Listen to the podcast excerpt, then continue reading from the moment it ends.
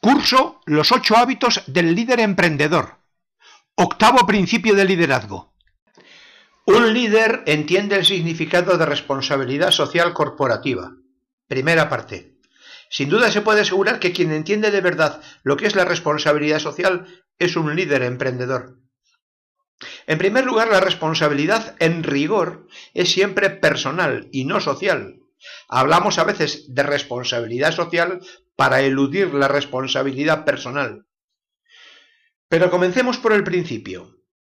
Una empresa está constituida por un equipo directivo marcado con el número 1, al frente del cual está el director general. De este equipo directivo depende el conjunto de todos los empleados número 2 que gestionan los procesos empresariales, representado por ese conjunto de flechas. Pueden ser procesos comerciales, operativos, financieros o los que fueren. Y aquí tenemos la empresa operativa y trabajadora, que debe ser productiva y competitiva. Ahora bien, esta unidad está operando en el seno de una sociedad que la rodea, representada aquí por todo el fondo de color rosa. El primer elemento de esa sociedad, número 3, son los accionistas, que constituyen un entorno especialmente importante. El segundo entorno es el sector, formado por el mercado de clientes, canal de distribución, proveedores y competidores, números 4, 5 y 6. El tercer gran entorno con influencia es el institucional, donde se sitúan la seguridad social, ministerios de Hacienda, de Industria, de Trabajo, instituciones de I+D, asociaciones, ONGs y demás, números 7 y 8. El cuarto gran entorno, número 9, son los vecinos próximos, las familias en cuyo seno se han desarrollado y educado los propios directivos, expertos y empleados de la empresa. También aquí cabe incluir a los niños y a las futuras generaciones, por lo que debemos de cuidar el medio ambiente. Y desgraciadamente, en todo este entorno social que le permite a la empresa evolucionar y crear un mundo mejor, también hay bolsas de pobreza, violencia e ignorancia.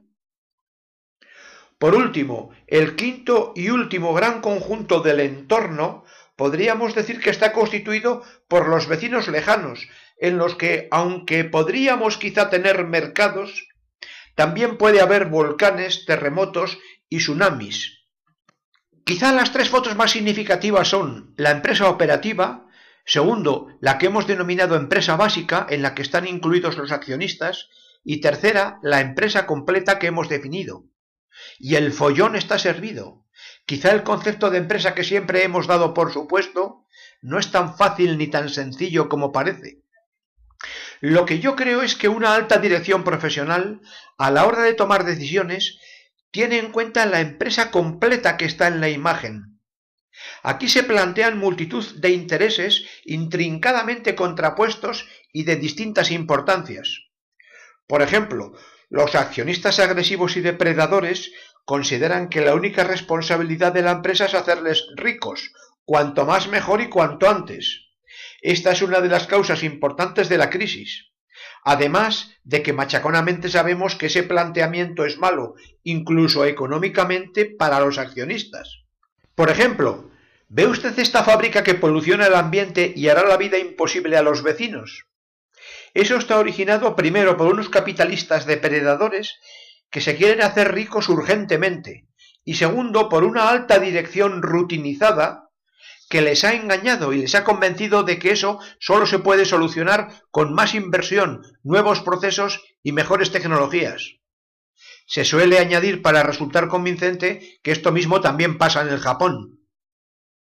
Yo mantengo que la clave no está en la responsabilidad social, sino en la responsabilidad personal de la alta dirección, para lograr que funcione bien la empresa operativa. Solo es posible cuando existe gran liderazgo, trabajo en equipo y mucha innovación real, lo que exige planificación y organización. Es entonces cuando todo el mundo está dispuesto a poner toda la carne en el asador.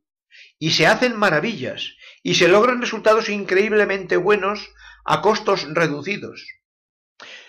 Lo he visto y vivido personalmente en muchos sitios, quizá donde más en fábricas de cemento.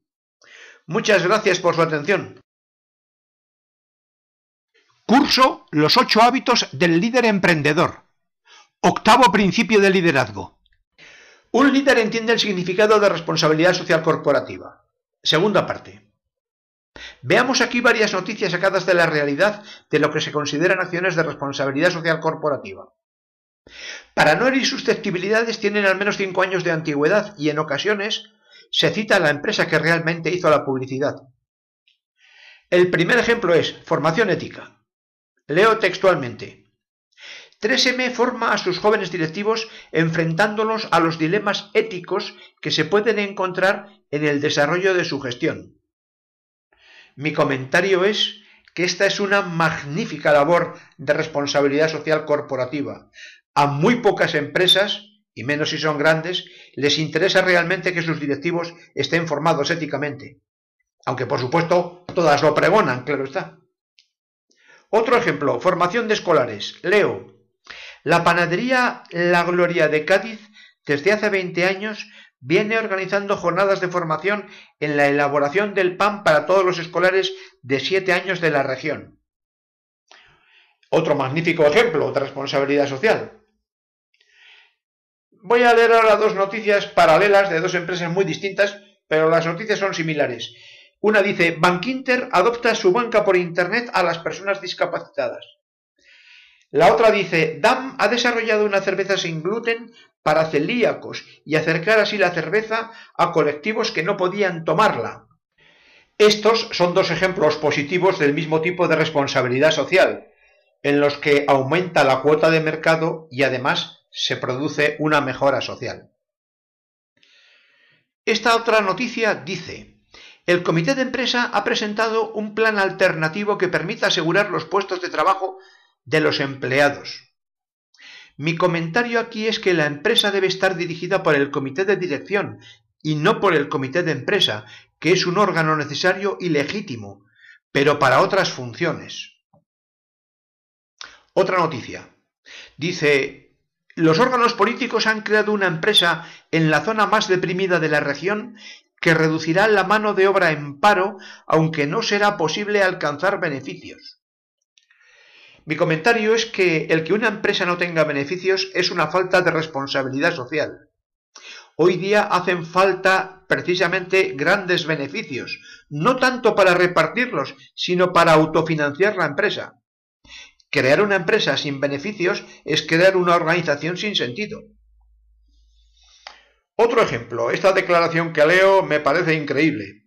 Dice, la TNSA ha sido ejemplar al fabricar en condiciones de respeto a los derechos humanos de los trabajadores. Esa es la noticia. El comentario alucinante es que ese comportamiento tan elemental se considere ejemplar. Otra noticia increíble. Se ha premiado a las empresas A, B y C por adherirse a un código de buen gobierno para informar correctamente a los accionistas. El comentario de nuevo es que cómo es posible que se premie el cumplir una responsabilidad elemental. Se debe premiar a alguien por cumplir simplemente con su deber. Hay muchas acciones de responsabilidad social corporativa que son un simple maquillaje, pero el último ejemplo significativo que he seleccionado es una soberana tomadura de pelo. La noticia dice así. La empresa afirma su responsabilidad social corporativa al asumir un papel de liderazgo en las áreas de derechos humanos, derechos laborales, protección del medio ambiente y anticorrupción. El éxito de esta política se refleja en la retribución del consejero delegado de 2,5 millones de euros al año. Esa es la noticia. Mis comentarios son los siguientes. Primero, desde luego no sé de ningún buen sistema de retribución, sé de muchos que son malos o regulares. Segundo, jamás invierta usted su dinero en una empresa en la que primero tenga un abanico salarial mayor de 20 a 1.